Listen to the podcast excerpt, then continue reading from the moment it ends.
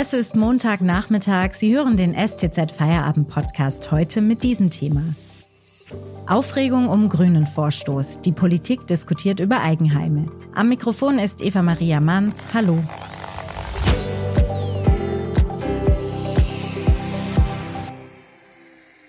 In der Politik ist eine Diskussion über den Bau von Einfamilienhäusern entbrannt. Anton Hofreiter, Grünen-Fraktionschef im Bundestag, hatte sich skeptisch über solche Neubauten geäußert. Im Wahlprogramm der Grünen in Baden-Württemberg sind Einfamilienhaussiedlungen auch erwähnt, und zwar sehr kritisch. Darüber spreche ich heute mit Rainer Ruf, Titelautor der Stuttgarter Zeitung. Hallo, Herr Ruf. Hallo, Frau Manns. Herr Ruf, die Politik diskutiert über die Zukunft von Eigenheimen. Das ist im Land der Häuslebauer ja besonders brisant, oder? Ja, kann man so sagen, das äh, Stereotyp von, der, von den schwäbischen Häuslebauern, scharfe, scharfe Häuslebauer, hat sich tief in den Köpfen verankert. Nur es stimmt in dieser Schärfe gar nicht.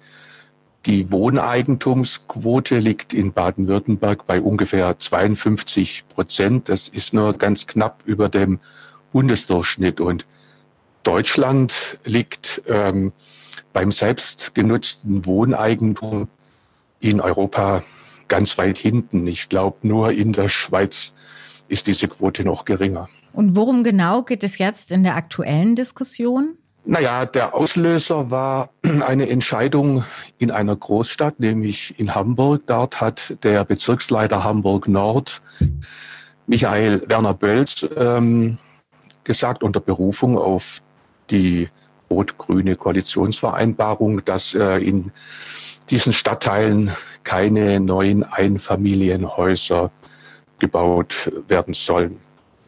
Äh, das liegt meiner Einschätzung auch nahe. Ich habe dort selber mal gewohnt in Langenhorn und dort gibt es eine Mischbebauung, dort gibt es sehr viele Einfamilienhäuser, es gibt Geschosswohnungsbau, es gibt auch noch ein paar Baulücken. Aber die Nachfrage nach Wohnraum ist äh, in einer Großstadt wie Hamburg sehr groß. Und da liegt es natürlich nahe, so zu bauen, dass mehr Leute untergebracht werden können. Und, und daraus hat dann, hat sich dann eine, ja, auch von der Bildzeitung mit äh, initiierte Kampagne entwickelt unter dem Motto, ähm, da ist eine neue grüne Verbotspolitik im Anmarsch. Jetzt werden ja auch Einfamilienhaussiedlungen im Wahlprogramm der Grünen hier in Baden-Württemberg kritisch erwähnt. Was steht denn da genau über diese Siedlungen? Da schaue ich gleich mal für Sie nach. Dort steht unter anderem beim Thema Wohnungsbau, wir wollen die Vielfalt stärken und gleichzeitig zukunftsfeste grüne Siedlungen erschaffen.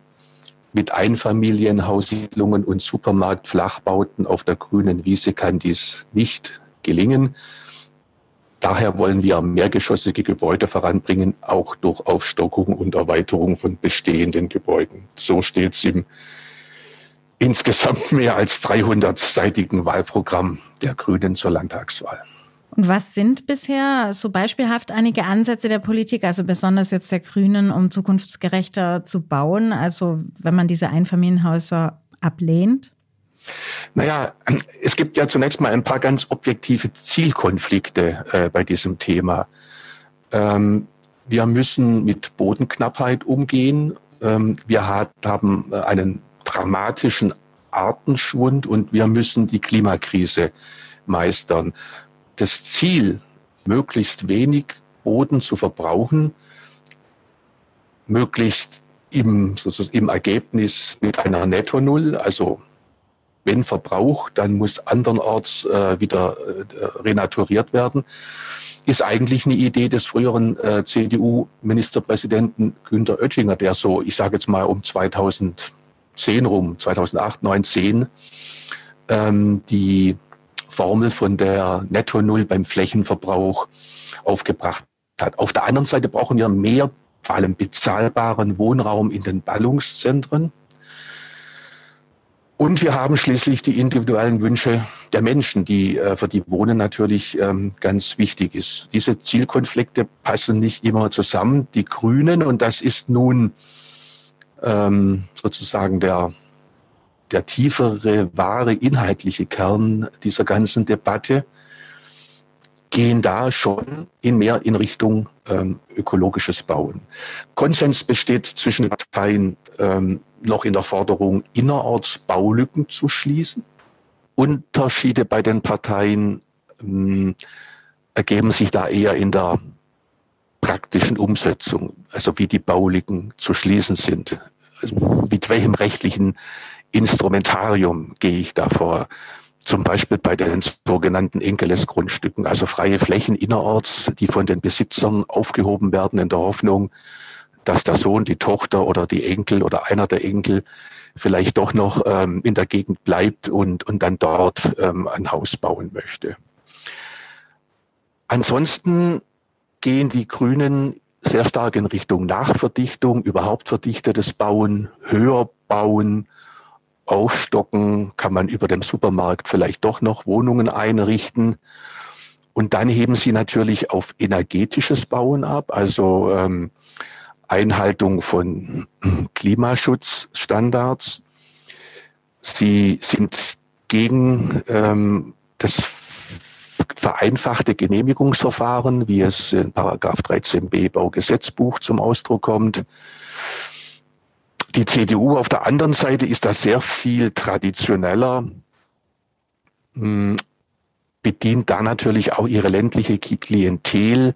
Im Wahlprogramm hat äh, die CDU zum Beispiel ein Landesbaukindergeld oder die Absenkung der Grunderwerbsteuer. Welche landespolitischen Dimensionen der aktuelle Streit um Eigenheime hat, darüber sprechen wir gleich nach der Werbung. Wenn Ihnen dieser Podcast gefällt, denken Sie bitte daran, ihn auf Spotify oder iTunes zu abonnieren, damit Sie keine Folge mehr verpassen. Mehr Daten, Analysen und Hintergründe gibt es mit dem STZ Plus Abo für 9,90 Euro im Monat. Damit könnten Sie heute zum Beispiel lesen. Und wenn doch eine Spritze übrig ist, seit dem Versprechen, es werde ein Impfstoff gegen Covid-19 geben, läuft die Impfmaschine auf Hochtouren. Meine Kollegin Hilke Lorenz berichtet in einer großen Reportage über das Vorankommen in den Impfzentren und im Sozialministerium. Unterstützen Sie Journalismus aus der Region für die Region. Dankeschön.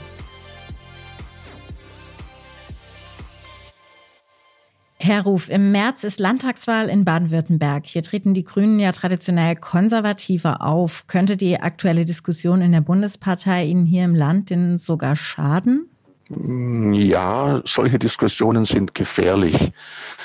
Ich meine, ähm, der Anlass äh, ist natürlich durchschaubar. Ähm, Wohnungsbau, ähm, das ist schon ein wichtiges Thema und das ist auch ein Thema, bei dem die Regierungskoalition von Grünen und CDU hier im Land insgesamt nicht gut aussieht.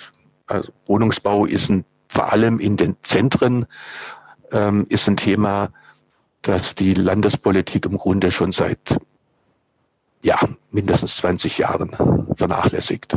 Ich finde, die Debatte zeigt ja auch gerade, dass es bei vielen Wahlkampfthemen eben diese eklatanten Unterschiede zwischen Stadt und Land gibt. Also inwiefern wird denn dieser Aspekt im Wahlkampf vielleicht noch eine viel größere Rolle spielen? Ja, äh, Baden-Württemberg ist für einen ähm, Stadt-Land-Wahlkampf nicht so richtig gut geeignet, weil im Großen und Ganzen die Strukturen im Land doch relativ ausgeglichen sind. Baden-Württemberg ist gekennzeichnet durch Mittel, Mittelzentren, also die Menschen wohnen jetzt nicht in urbanen Großzentren, die wohnen in Mittelstädten, in Kreisstädten, in Nürtingen, Kirchheim, Schwäbisch Gmünd, Aalen, Ludwigsburg, äh, mit relativ ausgeglichener Struktur. Äh, insofern ist jetzt äh, unser Bundesland jetzt nicht prädestiniert für einen Wahlkampf, der unter Stadt-Land-Gegensatz äh, geführt wird.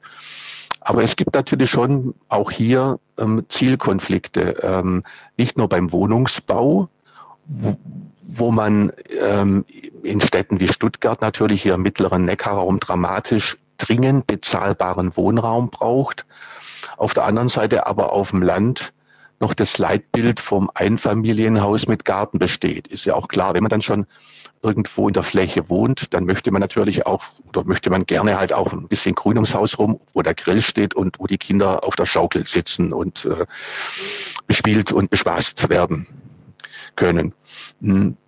Also, also beim Wohnungsbau gibt es da schon unterschiedliche Interessen. Gleichwohl ähm, natürlich auch ähm, der Flächen, die Flächen auf dem Land nicht überreichlich zur Verfügung stehen und äh, also man kann auch jetzt beobachten, dass auch im ländlichen Raum überall Neubaugebiete aus dem Boden gestampft werden, wo einfach zu groß und mit zu viel Fläche gebaut wird.